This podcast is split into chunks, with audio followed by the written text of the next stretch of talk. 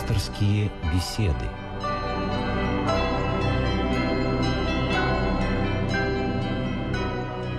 Здравствуйте, у микрофона Елена Филиппова. 15 сентября Православная Церковь отмечает День памяти основателей Киево-Печерской лавры, преподобных Антония и Феодосия Печерских. В 1051 году святой Антоний пришел из Афона в Киев и поселился в пещере на высоком берегу Днепра. Вскоре к нему присоединился святой Феодосий, ставший учеником и последователем Антония. Так началась история русского монашества и Киево-Печерской лавры. Тема сегодняшней беседы – монашество в истории России. Сегодня на ваши вопросы будет отвечать протеерей Георгий Климов – Здравствуйте, отец Георгий. Добрый вечер. И напоминаю, телефон прямого эфира 956 15 14, код Москвы 495. Ну и, наверное, э, сначала мы вспомним историю, так кратко, монашества, а потом перейдем к сегодняшнему дню. На первом этапе монастыри были центрами, вокруг которых возникали поселения, развивались ремесла и торговля – а за периодом расцвета последовал спад. Петр I монахов не жаловал. Екатерина II прославилась своим указом о секуляризации монастырей. Ну, в том числе прославилась, конечно.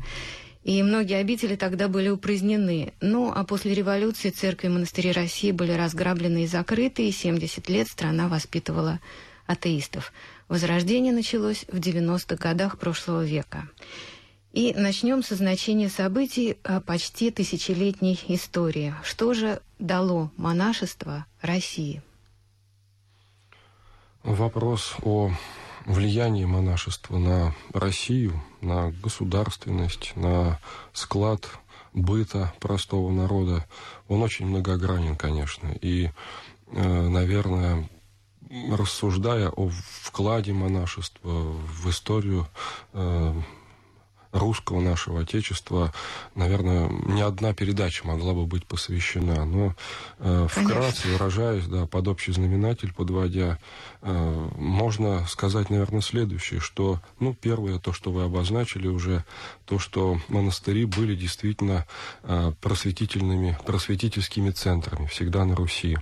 И Получалось это во многом благодаря тому, что э, те земли, которые жаловали великие князья э, монастырям, они давали возможность монастырям иметь доход поскольку сами монахи не нуждались в очень больших потребностях и вели аскетический образ жизни, э, огромная часть доходов, которые получались, э, получали, э, они шли именно на богадельни, на приюты, на школу, на изготовление книг, на написание икон.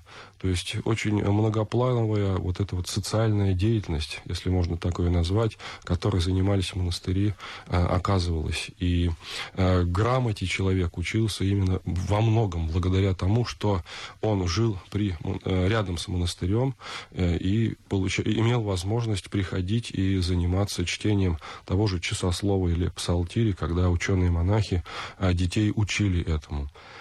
Еще, наверное, один важный аспект – это э, покорение наших необъятных просторов нашей страны.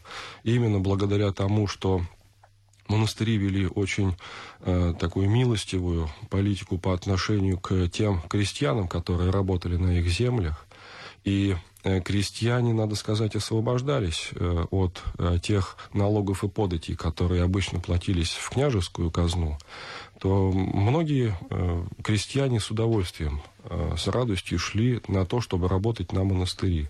И это давало возможность все дальше и дальше, например, на север продвигаться и завоевывать, отвоевывать у дикой природы все больше и больше площади и пространства. Вот э, тоже э, большой вклад, как мне кажется, здесь оказали э, монахи и монастыри. Ну, миссионерство, наверное. Это, конечно, и миссионерство. Это, конечно, и вклад в православную культуру. Тут э, нельзя не признать, что даже в годы атеизма э, наша культура, наша словесность, она была ну, буквально пронизана э, цитатами и из священных текстов, и из богослужебных текстов. Мы часто не задумывались об этом и не задумываемся, но это все происходило благодаря тому, что уклад э, жизни на Руси, который во многом был определен именно укладом э, жизни в монастыре, тем уставом, по которому монастырь жил, и он накладывал отпечаток на мир ощущение человека простого. Э, такое серьезное влияние оказывал на культуру человека. Вот, пожалуй, вот эти три составляющих, э, о которых ну, обычно все мы знаем и принято говорить. Э, конечно, здесь нельзя не сказать и о том, что э, монашествующие наши подавали во многом пример истинного патриотизма для простого русского человека и для великих мира всего. И они делали это не по принуждению, конечно, а потому что они, может быть, как никто другой, хорошо понимали и осознавали, что за возможностью потерять отчизну и родину стоит э, возможность потерять православие потерять э, истинную спасительную веру во Христа Спасителя. И поэтому первые, кто вставал на защиту, опять же, нашего Отечества, во многом это были э, монахи, монашествующие. Ну, это было и не только в древности, но и вот Совершенно подвиг верно. новомучеников. Совершенно верно. Многие из тех, кто пролил свою кровь, это были те, кто имел э, монашеский чин.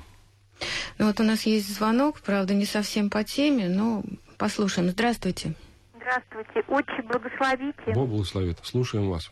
Простите, вот такой вопрос. Можно ли назвать умершего монаха святым человеком, если достоверно известно, что при жизни и после смерти им творились чудеса? Это зафиксировано. Но он еще не прославлен церковью. церковью. Вот те, кто его знал, могут ли считать этого человека для себя святым? Э, есть понятие церковного послушания, есть понятие местно чтимых святых. И э, здесь, мне кажется, э, если дает нам возможность церковь молиться о непрославленном, неканонизированном человеке, молиться во время совершения панихид, то мы должны поступать именно так когда э, будут подготовлены документы, когда будет он прославлен церковью, э, православной русской церковью в лике святых, то э, будем молиться ему как святому. Потому что здесь вспоминаются слова «все благообразно и по чину добывает». Есть церковное священноначалие, которое мудрее, которое умнее, которое э, знает э, лучше э, и больше критериев, по которым э, человек может быть э, действительно констатировано, по крайней мере, может, что действительно, да, это святой угодник Божий. Ну вот слово монах э, в переводе с греческого, отец Георгий, это отшельник, это... Ну, скорее всего, да. Монос все-таки это один, один тот, кто посвящает себя в одиночестве Богу. Хотя э, и вот когда мы говорим о преподобных Антонии, именно об, об Антоне, не, об, не о Феодосии, то здесь как раз мы и видим вот этот уклад э, жить в пещере, замкнутым от мира, молиться за, о своих грехах, о грехах всего мира.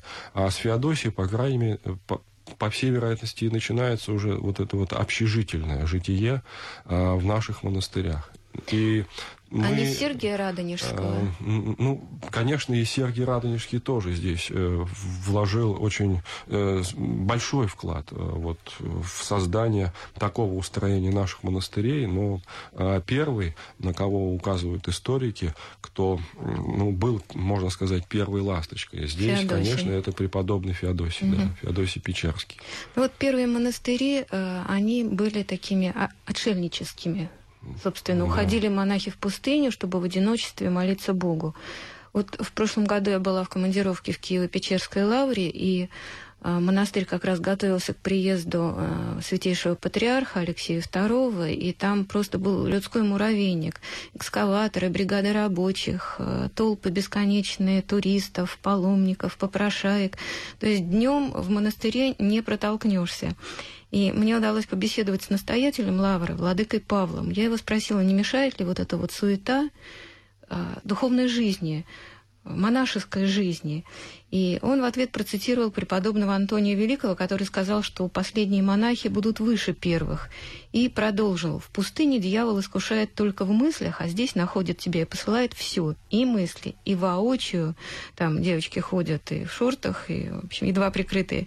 И сильные мира сего требуют. Э, и в этой толпе надо уметь найти себя. Это он уже от себя продолжил и завершил Владык свой ответ так. Кто хочет молиться, тот будет молиться.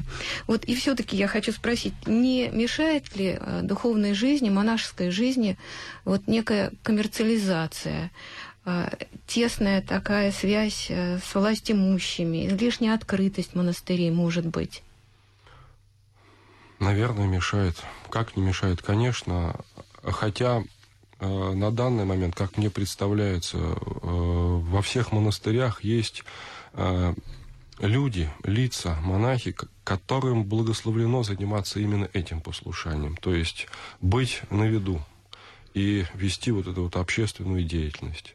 Но, конечно, э, то, что мы видим, и то, что нам открывается в этих монастырях, э, это вот та, может быть, верхушечка, макушечка айсберга, которая является нашим взором. То, что находится под водой, это уже вот тот сокровенный внутренний мир монастыря, э, монашествующих лично, э, в котором они живут, в котором они работают, который не показывается нам. И, конечно, делать выводов о том, э, что мы видим, как живет монастырь всегда, наверное, здесь не совсем будет верно не совсем будет правильно. Потому что если мы обратимся к истории, опять же, о которой мы сегодня говорим, и посмотрим на, и на Киево-Печорскую обитель, и на обитель преподобного Сергия, ну и на массу других монастырей, Оптину пустынь, то мы всегда как раз будем видеть, что когда э, жили вот эти великие старцы, вокруг них всегда был муравейник. Но э, может быть в этом и беда, а может быть и плюс в том, что э, православная аскеза, ну, например, в отличие от католической, она, никогда не, не углубляется, не пытается приоткрыть внутренний мир монаха. Он закрыт для нас. И только по каким-то э, моментам, штришкам, фрагментам мы можем только догадываться, как велик человек именно перед Богом. Ну, вот, например, о преподобном Сергии мы знаем только лишь, что вот Пресвятая Богородица ему явилась, что ангел ему сослужил во время, во время литургии, что огонь в потир вошел э, вместе со, как, как святое причастие. Пожалуй, все. Но мы э, должны же признавать, что его внутренний мир был гораздо, значит, богаче. И то, что нам, нам было явлено, это только крохи с, того, с той трапезы, с того пира веры, который, в которой пребывал преподобный Сергий.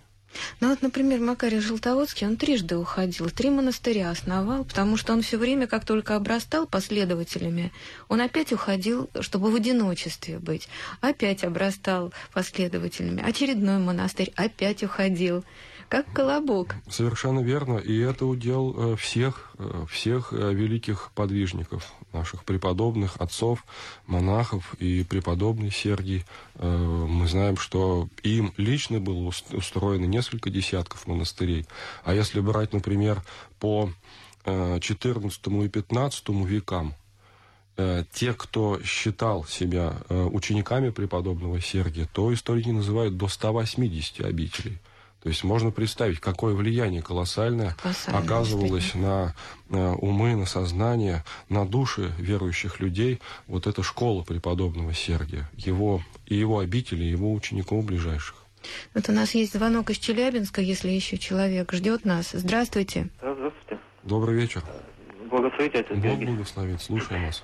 У меня, если возможно, два вопроса. Вот один из них, значит, э, известно вот задам первый вопрос. Как бы, известно ли на сегодняшний день, как бы вот такие официальные монахи-отшельники, значит, сегодняшней церкви. И второй вопрос, э, может ли вот, я, насколько я знаю, Никейский собор, по-моему, правило есть, что монах не может служить с мирским священником в одну службу. То есть сегодняшний день вот есть церковь, где, допустим, иеромонах служит одну службу с мирскими священниками. Возможно ли это? Как я, не противоречит ли правилу? Я понял вопросы. На первый вопрос можно дать, конечно, утвердительный ответ. И, э, ну, не называя по именам, конечно, этих отшельников, мы можем обратиться к Афону, И на данный момент там они есть и они подвязаются и молятся за весь мир. А относительно второго вопроса, то здесь э, делается, ну, в современных наших условиях, делается все-таки поправка на исторический контекст э, того времени, когда данные правила составлялись. Действительно есть подобные, и такое, и другие правила, но э, того требовало время. И те возможности, которые были тогда у Церкви Христовой, в Византии, когда э, вся страна была христианской, и множество было обителей, монастырей, приходов, в данном случае действительно приходы не нуждались в том, чтобы монахи там подвязались, и это давало возможность монашествующим вести аскетический, такой строго устремленный внутрь себя образ жизни. На данный момент момент. Вот в целях так называемой церковной экономии э, мы э, прибегаем к тому, чтобы монашествующие совершали свое служение на э, обычных приходах. Есть еще звонок из Санкт-Петербурга. Здравствуйте. Здравствуйте, батюшка. Добрый Благословите вечер. рабу Божию Наталью. Слушаем вас. Батюшка, вопрос такой. Вот э, был в свое время такой спор между нестяжателями и иосифлянами о котором мало что, в общем-то, мы, простые люди, знаем. Но суть его в том, что люди просто пытались разобраться, каким образом должна дальше строить церковь свои взаимоотношения с миром. Но насколько я это понимаю, может быть, вы немножко это расшифруете для нас?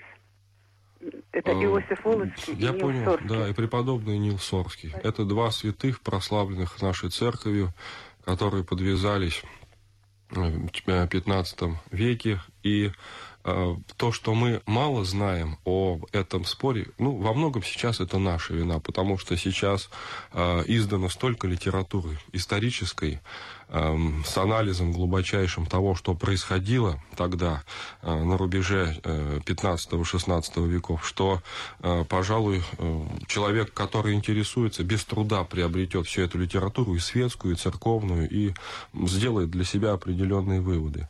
Э, Иногда представляется это действительно как столкновение двух школ, но по всей вероятности нельзя говорить о столкновении. Э, э, С разных точек зрения был подход на тот образ, который должны вести монахи. И преподобный Нил Сорский, который выступал за нестяжателей или от лица нестяжателей, он предписывал, конечно, э, во всем э, крайне аскетический, скудный такой образ жизни. То есть это и монастырская ризница с э, небогатыми, с незолотыми облачениями, это и отказ от земель, которые в данном случае были подарены монастырям, которые бы возделывались монахами там, или людьми, которые бы нанимались к монашествующим. И диаметрально, на первый взгляд, противоположная точка зрения, это преподобный Иосиф Волоцкий, который э, выступал за то, что монастыри должны иметь земли. Но э, это диктовалось именно потребностью, э, в данном случае, вот э, того же Иосифа Волоцкого, ну и всех его последователей, именно э, иметь вот возможность социального служения обществу. Вот, например, если взять, ну, например, Кирилло-Белозерский монастырь, то представьте, в сутки этот монастырь ежедневно кормил до 600 человек. А Пафнутьево-Боровский монастырь в 16-17 веках имел возможность кормить до тысячи человек. С чего бы могли монахи это делать, если бы у них не было возможности возделывать культуры, ну и, соответственно, готовить эту пищу. То есть здесь в данном случае э, те две позиции, которые, как первая, так и вторая, они, они приемлемы в церкви. Главное их, их не сталкивать. Те, кто ищет уединенного жития, те, кто ищет пустыни, пожалуйста, пустыни. Те, те кто готов чье сердце э, ближе расположено к социальному служению для общества, к миссионерству, тому, пожалуйста, э, тот монастырь, который имеет возможность развивать это служение благодаря вот тому фундаменту, базису, который есть у него. Это вы практически ответили на мой следующий вопрос. Э, Я хотела спросить вот что. Сейчас в России где-то примерно 400 монастырей, и большинство из них, конечно, ну, если исключить такие крупные, как э, Троица Сергиева лавра, Псково-Печорская лавра, Дивеевский монастырь и так далее. А В основном они маленькие, мало насильников, и в основном все время занято послушаниями, на молитву остается времени очень мало. И э, есть определенная доля разочаровавшихся в монашестве, э, потому что люди приходят э, в монастырь общаться с Богом, молиться, а тут их э, поджидает вот такая вот тяжелая достаточно работа.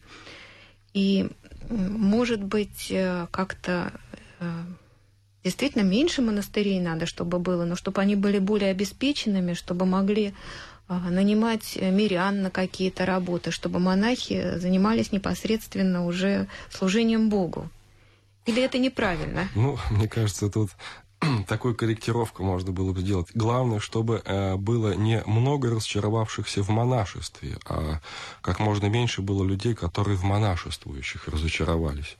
Э, дело в том, что вот то, о чем вы говорите, это э, все идет по писанному. То есть есть в Евангелии слова, в Евангелии от Матфея в 19 главе, там, где Христос говорит, что немногие вмещают то, что есть истинное монашество. Ну, в данном случае он говорит о девственниках. Немногие вмещают это, но некоторые вмещают. И именно потому, что это так, не для многих этот путь совершенства, в монастырях существует так называемый искус, когда человек, э, желающий посвятить себя всецело Богу, приходит в монастырь и становится трудником, потом послушником. Это время дается ему не для того, чтобы узнать расположение монастыря, как э, город расположен, находящийся, ну, в данном случае какой-нибудь посад вокруг обители, а для того, чтобы он себя изучил как можно лучше, как можно глубже. И э, именно на предмет того, готов ли он, способен ли он будет в течение всей своей жизни нести вот те, э, исполнять те обеты, которые он принесет к Богу. Самое важное, чтобы здесь он смог понять тот момент, что воля его действительно расположена к тому, чтобы это делать. И когда э, иногда очень э, скоропалительно молодой человек принимает вот такое решение, да, буду монахом, начитавшись, может быть, действительно э, очень красивых, э, романтичных таких повествований об отцах-подвижниках, отшельниках, то вот здесь происходит определенный перекос. Но на данный момент, насколько я знаю, наше священноначалие увеличило срок послушания, то есть искуса в монастыре, для того, чтобы как раз вот этого не происходило. Постепенно, постепенно все, да, выравнивается ситуация и приходит в нужное русло как мне кажется.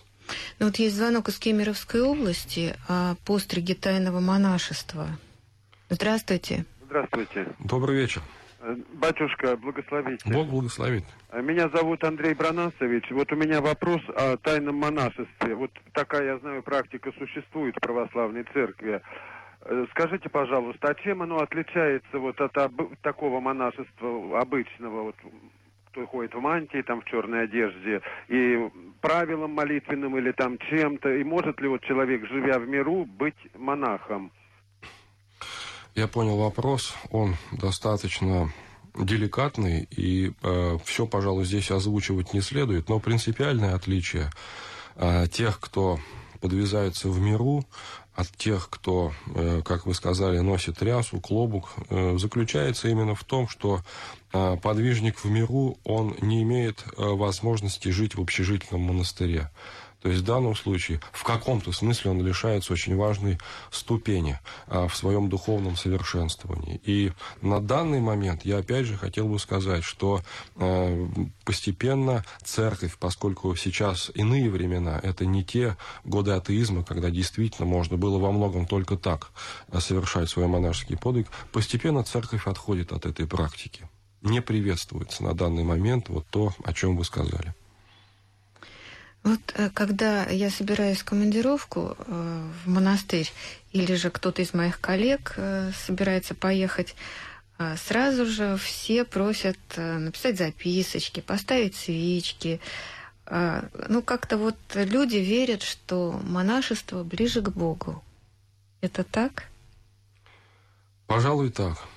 Та устремленность монашествующих к Богу, тот э, пламенный дух, который они имеют, э, условно выражаясь, э, быстрее доносят наши молитвы до Господа.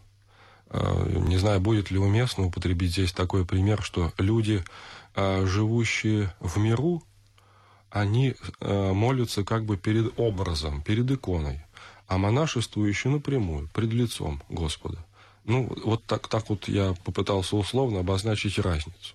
А, дело в том, что в Церкви Христовой учение о монашестве, о девстве э, и о браке оно есть, и очень оно внятное и конкретное, и э, уже следуя из послания апостола Павла, э, мы можем говорить, что Церковь Христова монашество ставит на качественно высшую ступень, чем жизнь в браке.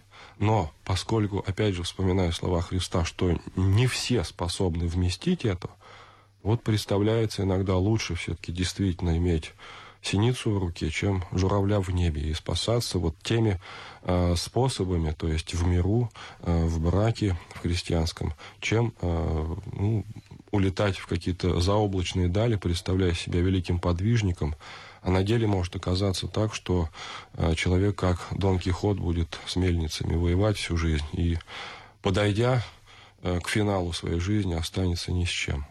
Но ведь э, принадлежность к монашескому чину, наверное, не дает стопроцентную гарантию спасения. Ничто не дает э, гарантии спасения. Ни, ничто. Кроме одного. Господь говорит, что человек должен каяться. Покайтесь, ибо приблизилось Царство Небесное. Абсолютно для всех людей. Э, будь мы то монах, будь то мирянин. слова, да. Все равно кто. Только поэтому определяется истинный верующий и человек, который может спастись. Ну, вот у нас э, звонок из Москвы, давно человек ждет. Здравствуйте. Отец Георгий. Здравствуйте. Как верующие, с вашей точки зрения, должны относиться к тому, что в произведениях русских писателей XIX века, к великому сожалению, монахи чаще всего на 90% изображаются критически? Спасибо. Ну, это опять же вот то, что дошло до нас, э, благодаря, опять же, вот э, такой советской фильтрации вот от писателей XIX века о монахах. Есть и другие писатели XIX века, где монашество показано как достойнейшие люди, которые ну, являются образцами для всех нас. Хотя, если мы внимательно вчитаемся в Писания тех же э, подвижников благочестия XIX века, то мы увидим, что действительно не все было нормально вот в монашестве тех лет. Ну и вот наше время совершается. А можно ли в наш прагматичный век поднять духовный авторитет монастырей? Вот так коротко. Конечно, можно. можно. Конечно, можно. Главное, чтобы э, мы любили друг друга и молились друг за друга. И тогда Господь благословит. Спасибо, отец Георгий. Я напомню, что тема следующей беседы – Рождество Божией Матери. Всего доброго. Всего доброго.